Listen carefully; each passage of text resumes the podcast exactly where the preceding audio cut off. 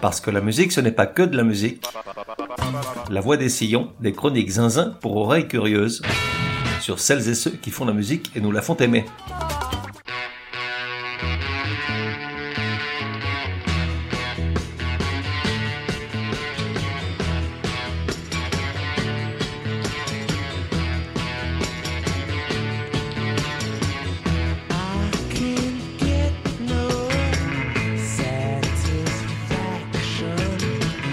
Voix de leur satanique majesté numéro 135. Genre rock. Époque de 1962 à aujourd'hui. Ça veut dire que ces mecs-là s'échinaient déjà sur leurs instruments et derrière un micro alors que je n'étais même pas une idée dans la tête de mes parents. Et je vais avoir 60 ans cette année. C'est complètement dingue. Prends bien la mesure de la chose parce qu'une telle longévité plus jamais ne se reproduira. Enfin, J'ose espérer que Aya Nakamura aura cessé de nous martyriser bien avant 2080, ou alors quelqu'un en haut lieu a décidé de punir la vacuité de l'homme. De 1 à 10, probabilité que ce soit l'avant-dernier épisode musical de ce podcast. 10. Artiste, les Stones.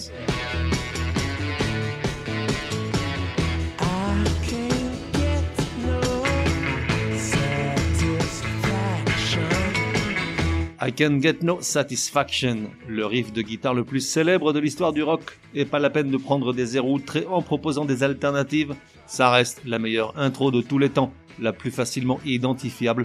Deux notes suffisent et instantanément tu replonges dans tes jeunes années, époque flipper et babyfoot. Il est dit que Keith Richards en aurait rêvé une nuit, et profitant d'un réveil inopiné, se serait rué sur sa guitare acoustique pour l'enregistrer sur un magnétophone avant que l'inspiration divine ne s'évanouisse dans la nuit. Puis il est retourné se coucher sans imaginer ce qui allait suivre. Au départ, lors de l'enregistrement en studio, il souhaitait lui donner un ton plus blues que rock, et l'effet first tone qu'il donne à ses guitares était juste là pour indiquer à quel moment devaient être ajoutés des cuivres. Curieusement, les musiciens émettent de sérieux doutes quant à l'intérêt d'en faire un single, mais heureusement pour eux et pour le rock, elle est conservée telle qu'elle après l'enregistrement, car leur manager Andrew Luke Oldham et leur maison de disques Decca voient en elle un potentiel immense, tandis que Mick Jagger continue de trouver que le riff ressemble trop à la guitare de la chanson Dancing in the Street de Martha and the Vandellas, mais très sincèrement, je ne vois pas ce qu'il voulait dire. Écoute un extrait de la chose.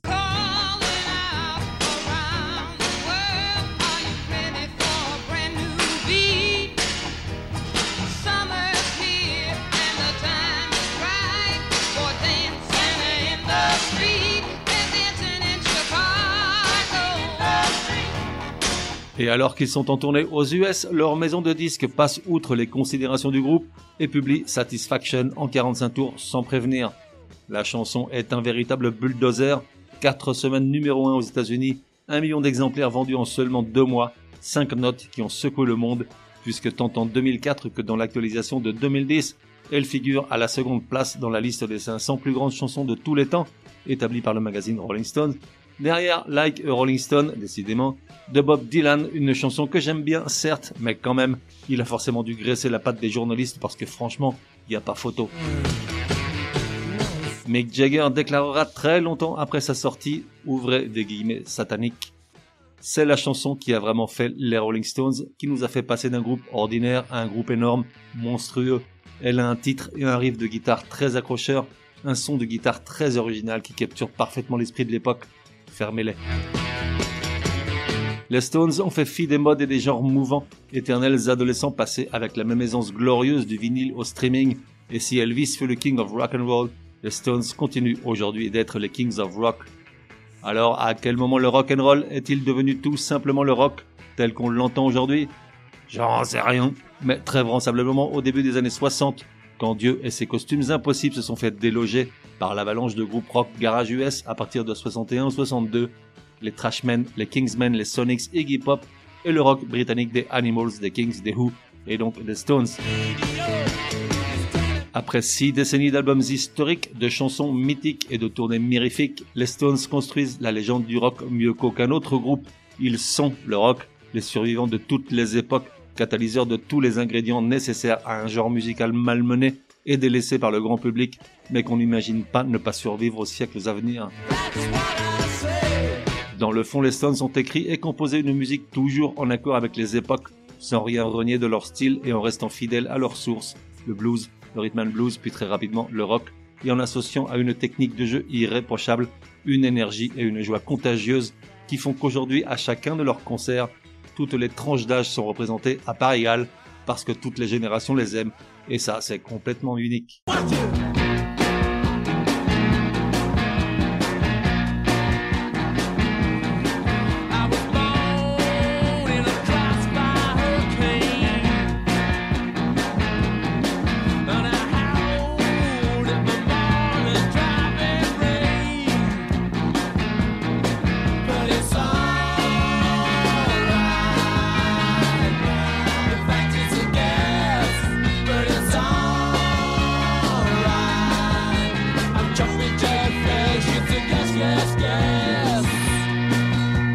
Ma part, j'ai bien failli ne jamais les voir en concert. Depuis 25 ans, à chacune de leurs tournées et comme des millions de personnes dans le monde, combien de fois me suis-je préparé comme pour un marathon, vivant en asset les dix jours précédant l'ouverture de la vente des places, sûr de mon fait et enrobé de la légitimité du fan transi. Voici le récit inaltérable de ces dix jours et de ces mille déconvenus. Attention, c'est du Dickens. Extinction des feux à 22h, pas d'alcool, pas de sexe, repas fait de fruits, de légumes bouillis et de compléments vitaminiques.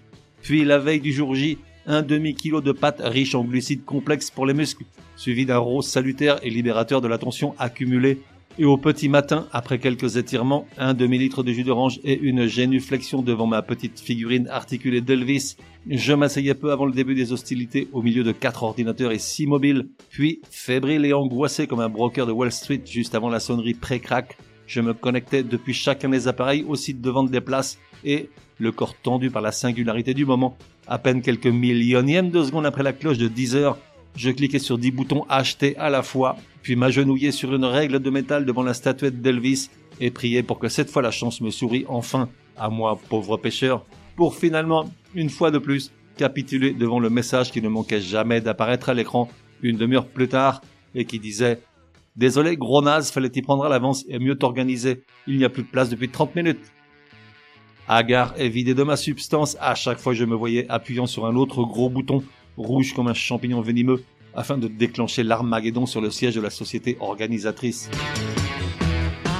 Mais il se trouve qu'en 2014, un ami qui vit à Dubaï me fit un odieux chantage afin que je lui rende enfin visite en m'envoyant la photo d'une place qu'il venait de m'acheter pour le concert des Stones qui allait avoir lieu quelques semaines plus tard à Abu Dhabi, à 140 km de Dubaï. Le gros fourbe, d'autant qu'on parle d'un hérétique de la viennoiserie nationale de ceux qui disent chocolatine au lieu de pain au chocolat. Il savait que je ne pouvais tout simplement pas dire non. Et donc je suis pas que idiot, j'ai dit oui.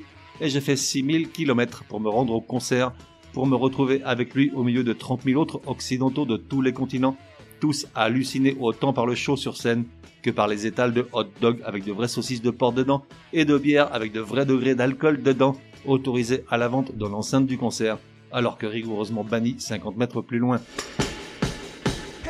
Le concert avait bien entendu débuté par ça, monte le son à fond les ballons.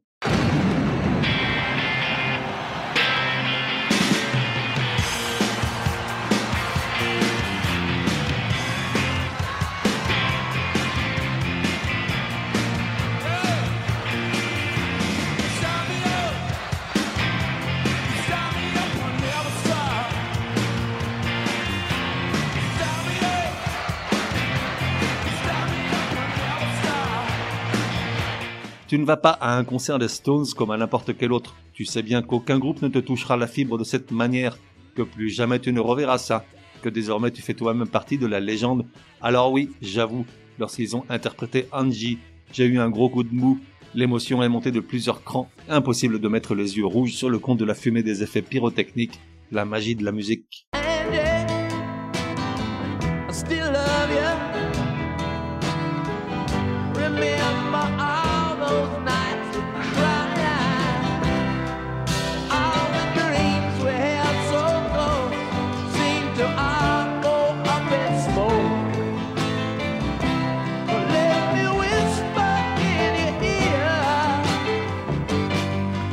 Ce soir-là, ils avaient terminé le show par Satisfaction, mais un peu auparavant, ils avaient joué la mythique et hypnotique Sympathy for the Devil, un morceau qui n'est plus à présenter.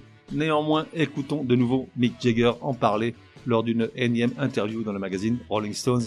Ouvrez les guillemets. Ce titre possède un groove hypnotique. C'est une samba avec un pouvoir hypnotique très fort, un peu comme un bon titre de dance. Il ne ralentit pas ou n'accélère pas. Il garde toujours le même groove. Le rythme est vraiment génial pour chanter. Et il possède également d'autres sous-entendus. Un courant sous-jacent primitif. Parce que c'est un rythme d'Afrique primitive, d'Amérique latine, peu importe comment vous appelez ce rythme. Pour les blancs, tout cela évoque un sujet sinistre. Mais si on oublie les différences culturelles, c'est une matière qui permet de produire une œuvre très puissante. Ça devient beaucoup moins prétentieux et pompeux parce que cela possède un groove très simple. Fermez-les, sacré Mickey qui ne fumait pas que des Marlboro.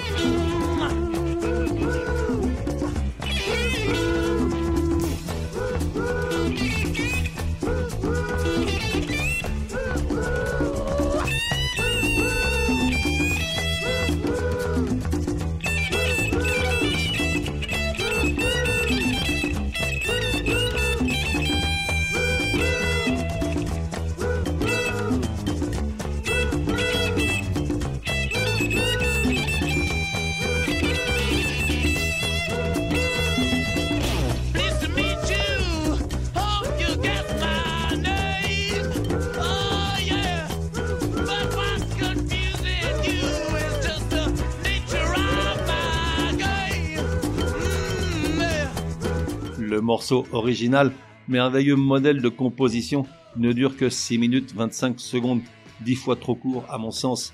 Pourtant, il ne figure qu'à la 32e place des 500 meilleures chansons de tous les temps, à se demander qui sont les gros nazes devant. Aujourd'hui, de la formation originale de 1962, ne reste plus que Mick Jagger, 79 ans, et son pote démoniaque Keith Richards, même âge. Ron Wood, lui, n'est arrivé qu'en 1975, en provenance du groupe de Rod Stewart, et il est beaucoup plus jeune puisqu'il n'a que 76 ans. À eux trois, ils cumulent la bagatelle de 234 ans, un chiffre fabuleux quand ils songent. Entre-temps, sont partis plusieurs membres, certains essentiels, d'autres temporaires. Brian Jones, fondateur, guitariste, saxophoniste et harmoniciste, prisonnier de mille addictions, retrouvé mort dans sa piscine en 69. Dick Taylor, fondateur, bassiste, qui quitte le groupe pour poursuivre ses études puis monte les Pretty Things en 63. Ian Stewart, fondateur, pianiste, viré par le manager Andrew Luke Oldham du jour même de la signature d'un contrat avec la maison de disques Decca. Mick Avery, fondateur, batteur, qui quitte le groupe rapidement avant d'intégrer les Kings en 64. Tony Chapman et Carlo Little, tous deux batteurs en 62 et 63. Ricky Fenson et Colin Golding, bassistes également en 62 et 63. Bill Wyman, bassiste et clavier de 62 à 93, parti pour vivre sa vie Charlie Watts, le batteur le plus élégant de l'histoire du rock et fou de jazz, incorporé en 63 et mort de sa belle mort en 2021 à 80 ans. Et enfin Mick Taylor, guitariste en deux occasions, de 69 à 74, puis de 2012 à 2014. Ce qui est vraiment incroyable dans la relation Jagger-Richards, ce n'est pas tant qu'elle continue depuis les tout premiers accords en 62, et ce malgré les épisodes houleux qui maillèrent la carrière du groupe, c'est qu'en fait, elle a commencé quand ils étaient tout petits. Après être nés dans la même clinique, la même année, ils ont fait la maternelle ensemble, puis ont été potes en primaire avant de se perdre peu à peu de vue. Et puis, arrive le 17 octobre 1961, le jour où l'histoire de la musique mondiale prend un gros coup de chaud, les deux se retrouvent par le plus grand des hasards sur le quai de la gare de Dartford, leur ville natale, à 25 km de Londres. Keith Richards a un disque de Chuck Berry dans les bras, et il voit Mick Jagger qui s'approche de lui. Il le reconnaît de leurs jeunes années en primaire et il l'entend lui dire qu'il est également fou de Chuck Berry, mais aussi de tous les grands artistes de rhythm and blues, les Muddy Waters, Howlin' Wolf, John Lee Hooker, Bo Diddley, et l'histoire se met en marche. Je le répète à l'envie, tout ne tient toujours qu'à un fil, car rien de ce qui va suivre ne serait arrivé si Mick Jagger avait décidé de prendre le train de 18h23 au lieu de celui de 17h34. Il n'est pas impossible que la voie des sillons n'existerait pas. Le drame, et c'est aussi con que ça. Aujourd'hui, la ville de Dartford a opposé une plaque commémorative dans la gare, et 13 des rues de la ville portent le nom d'une chanson des Stones, comme celle de Rainbow Close, extrait de la fabuleuse She's Like a Rainbow.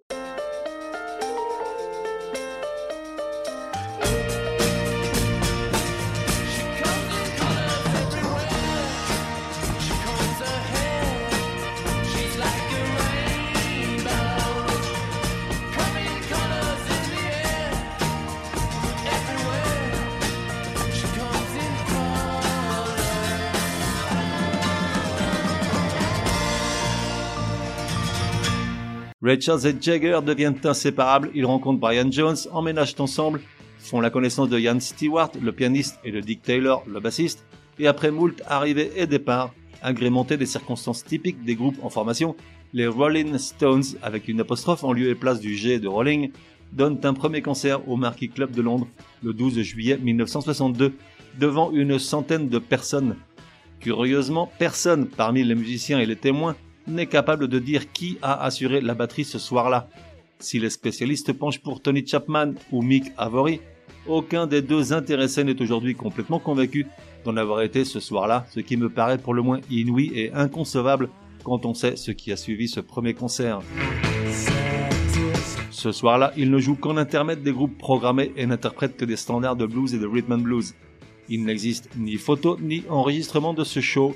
En revanche, une phrase prononcée par Keith Richards restera tristement célèbre, car douloureusement prémonitoire, lorsqu'il lance à un Brian Wilson passablement déchaîné Toi, tu n'arriveras pas à 30 ans, n'est-ce pas? En effet, Brian Wilson arrêtera son compteur à 27 inaugurant le fameux club des 27, rejoint plus tard par Jimi Hendrix, James Joplin, Jim Morrison, Kurt Cobain et Amy Winehouse.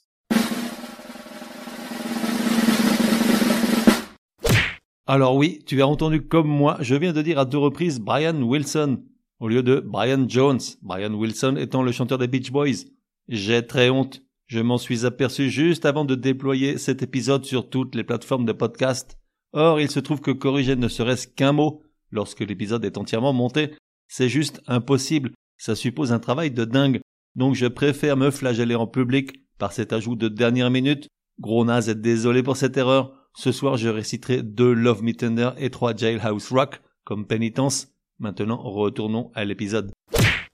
L'année suivante, 63, le groupe souffre ses premiers changements. Charlie Watts devient le batteur officiel, tandis que Bill Wyman prend en charge la basse. Ils font la connaissance des quatre gnangnans de Liverpool avec lequel ils deviennent vite assez potes, le truc assez incongru quand même. Ces derniers les ont devancés de près d'un an puisque Love Me Do est sorti en octobre 62. Et il faut près d'un an aux Stones pour rattraper leur retard avec leur premier single Come On, une reprise de Chuck Berry. Come on, I can't get started, come on. I can't afford to check it. I wish somebody come along and run it to wreck it. Everything is wrong since I've been without you every night I live thinking about you every time the phone Sounds like thunder, some stupid guy trying to reach another number, come on. À ce moment-là, ils sont managés par un jeune Andrew Lou Goldham de seulement 19 ans, mais au flair de vieux requin, qui les fait signer avec Decca, ces derniers ayant refusé de signer les Beatles l'année précédente, la décision dont, à mon sens, tu ne te remets jamais. Comme ces personnes qui, bien que jouant pendant des années les mêmes numéros au loto, oublient de valider leur billet juste le jour où ils sortent, c'est ballot. Durant l'été 63, ils font leur première télé et choquent le pays avec leur look débridé et des cheveux longs qui, pensez-vous ma pauvre dame, recouvraient leurs oreilles. Leur manager a alors une idée lumineuse, il décide de les démarquer du look propre de gendre parfait des quatre gnagnons de Liverpool et accentue leur côté rebelle. La stratégie se révélera gagnante et surtout elle donnera lieu à la question rock'n'roll existentielle par excellence, Beatles ou Rolling Stones. Pas la peine de te dire quel est mon choix depuis que je suis tout petit. Pourtant, la collaboration entre les deux formations marche à plein. Du reste, le second single Stones, I Wanna Be Your Man, est écrit et composé par Lennon et McCartney. Les Stones sortent un premier EP de quatre reprises, puis enfin un premier album en avril 64 avec trois créations propres, dont Tell Me.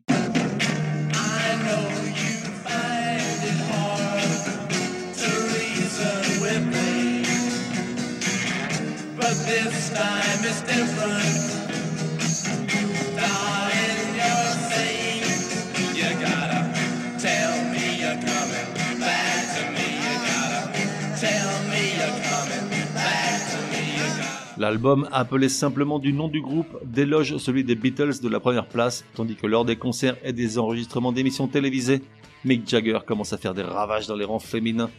Devant le succès du disque, ils partent en tournée aux US, et à partir de là, commence le cirque des versions d'albums entre les deux pays, qui fait que pas une galette n'offre le même contenu selon qu'on l'achète au UK ou aux US. L'exemple le plus flagrant se trouve sur le troisième album du groupe, Out of Our Heads, paru en septembre 65 le morceau Satisfaction n'apparaît que sur l'édition américaine. À cette même époque, leur manager se sépare de son associé pour tromperie et fait appel à Alan Klein, américain aux grandes dents qui leur fait signer un nouveau contrat avec Decca. Subitement les dollars pleuvent, même s'ils s'apercevront trop tard qu'en le signant, ils ont perdu les droits sur toute leur production jusqu'à 1970. Néanmoins libérés des angoisses financières, ils laissent libre cours à leur créativité et enchaînent les concerts, pratiquement un par soir, soit environ 300 pour la seule année 66, mais aussi et surtout les numéros 1, avant de lancer Aftermath, considéré par beaucoup comme leur meilleur album, certains émettant même l'idée qu'il s'agirait là du meilleur disque de rock de tous les temps. Ça n'engage que je me désolidarise d'une telle affirmation. Et pourtant, il contient Lady Jane, les 11 minutes hypnotiques et psychédéliques de Going Home, la légendaire Under My Thumb et surtout, et surtout, la chanson qui m'a fait aimer le rock alors que j'étais encore tout petit. J'en ai un souvenir très net. Sur la plage de mon enfance, j'étais gros comme un asticot. Le syndicat d'initiative de la petite ville où je passais une partie de l'été, après nous avoir souhaité un bon appétit pour déjeuner grâce à un réseau de haut-parleurs disséminés tout au long de la plage, diffusait de la musique pour accompagner les sandwichs au sable. Il se trouve que la personne chargée de la playlist avait un goût exquis. Gloire à elle pour les siècles des siècles, puisqu'on avait régulièrement droit à Painted Black, et ça, ça a bouleversé ma vie. Je célèbre ce morceau depuis plus de 50 ans.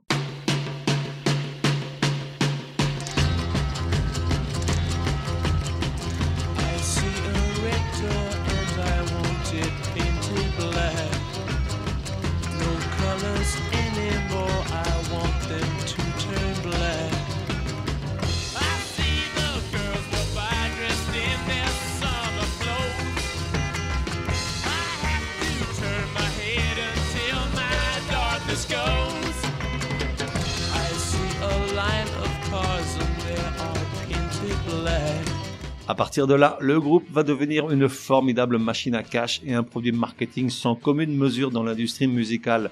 Les ventes de disques en 60 ans sont estimées à 240 millions d'exemplaires, mais depuis bientôt 40 ans, ce sont surtout non seulement les concerts gigantesques et les tournées sans fin qui leur assurent un train de vie de seigneur, mais aussi le merchandising planétaire sur la base d'un logo presque aussi connu que celui de la Voix des Sillons.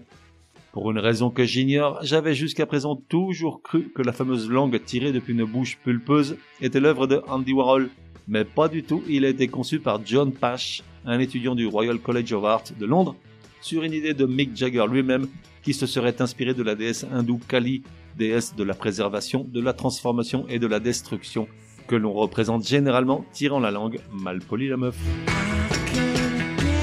Dès le départ, la société puritaine anglaise commence à se morceler sous l'effet des frasques des membres du groupe, relayés par une presse de plus en plus complaisante et s'est démêlée avec la justice, essentiellement pour possession et consommation de drogues en tout genre.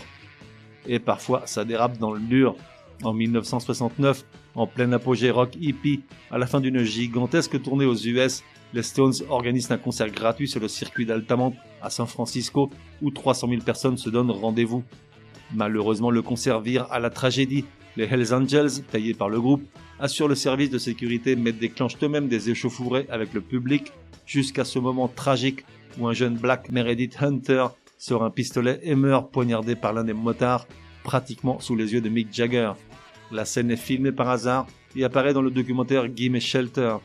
La mort de ce jeune homme affectera durement et durablement les musiciens, et d'une certaine manière marque la fin d'une époque, la fin du rêve hippie extrait de Gimme Shelter.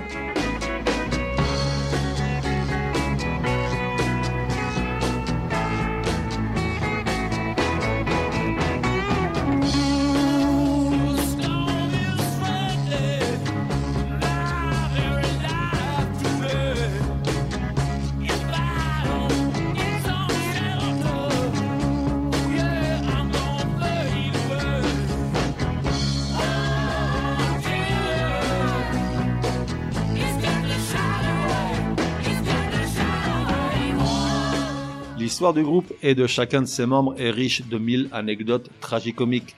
J'en aime une particulièrement, d'autant qu'elle est assez méconnue, le principal intéressé n'ayant jamais souhaité qu'elle se sache. Un point pour lui. Le 12 octobre 1978, Nancy Spungen est retrouvée morte dans la salle de bain de la chambre 100 du célèbre hôtel Chelsea à New York, en sous-vêtements, une plaie béante à l'abdomen, provoquée par un couteau. Et tu te dis, c'est qui Gronas cette Nancy? Et je te réponds, il s'agissait de la petite amie de Sid Vicious. Et tu te dis, c'est qui celui-là, gros naze? Et je te réponds, dis donc là tu m'énerves, tu crois pas que t'abuses Sid Vicious fut cet énorme crétin iconique du mouvement punk et accessoirement bassiste des Sex Pistols. Et donc le Sid en question est arrêté par la police, soupçonné du meurtre de la jeune femme, une mort qui du reste ne sera jamais réellement élucidée, Sid Vicious sous l'emprise de mille stupéfiants, étant incapable de se remémorer les faits. Après plusieurs jours passés dans les geôles new-yorkaises, alors que Malcolm McLaren, manager des Sex Pistols, ne tente rien pour le sortir de là, c'est Mick Jagger qui y va de sa poche pour envoyer une armada d'avocats qui le font libérer dans la demi-heure. Sid Vicious finira par mourir lui-même d'une overdose quelques mois après. Toujours est-il que cet acte noble et désintéressé du chanteur des Stones ne sera révélé que 30 ou 40 ans plus tard par Johnny Rotten, ancien chanteur des Sex Pistols et ami de Sid Vicious, qui avouera vouer, depuis ce jour-là, une admiration sans borne à Mick Jagger pour ce geste. Les Stones auront publié 25 albums studio tout au long de leur carrière. Pourtant, soyons honnêtes, les meilleurs sont ceux qui vont de Aftermath de 66 à Tattoo You de 81, soit 13 albums en seulement 15 ans. Certains d'entre eux ont écrit et font partie à jamais de la légende du rock. The Satanic Majesty's Request, Beggar's Banquet, Sticky Fingers, Exile on Main Street, Some Girls ou encore Emotional Rescue. Depuis le début des années 80, les Stones sortent très peu d'albums et surtout très loin de la qualité des premiers. Je crois savoir qu'ils s'en tamponnent le coquillard car ce en quoi ils se sont convertis, des bêtes de scène pour lesquelles on tuerait père et mère pour avoir la chance de les voir, suffit à alimenter leur propre histoire et à s'assurer un train de vie princier. Il est probable que plus jamais aucun groupe ne parvienne un jour à un tel niveau de notoriété, de respect, d'amour et de folie. Alors, faisons un tour parmi ces chansons avec lesquelles on a toutes et tous grandi. I've been waiting in the been waiting on your call. Your phone rings, it's just a friend of mine to see. Hey, the matter, man? We're gonna come round at 12 with some Puerto Rican girls, it's just to meet you. Oh, yeah. I saw her today at the reception in a glass was a bleeding man. Was practiced at the art of deception.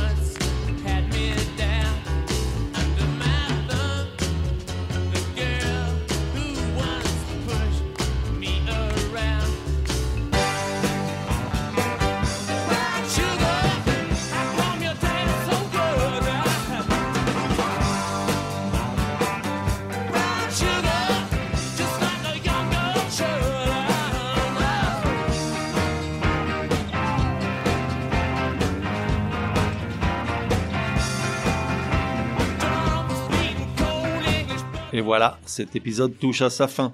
Il n'en reste plus que deux des épisodes à venir et un seul sera musical, je préfère prévenir avant. Pour celui-ci, je vais te laisser avec une chanson à laquelle tu ne t'attends pas, d'autant qu'il n'est pas impossible que tu ne la connaisses pas. Il s'agit de Waiting on a Friend, l'une de mes préférées. Baroque, juste une jolie balade un peu aigre-douce qui parle d'amitié. Initialement composée lors des séances d'enregistrement de l'album Goat's Head Soup en 72-73 à Kingston en Jamaïque, c'est l'une des rares chansons du groupe sur laquelle il n'y a que quatre musiciens, soit la formation dorée, Mick Jagger, Keith Richards, Bill Wyman et Charlie Watts. Elle est restée au fond du tiroir pendant 8 ans, avant que le groupe ne la retravaille pour l'album Tattoo You de 81. On peut y écouter un magnifique solo de saxophone interprété par Sonny Rollins, l'un des plus grands musiciens de jazz de la fin du siècle dernier. Waiting on a Friend, les Stones, va en paix, auditeur, triste.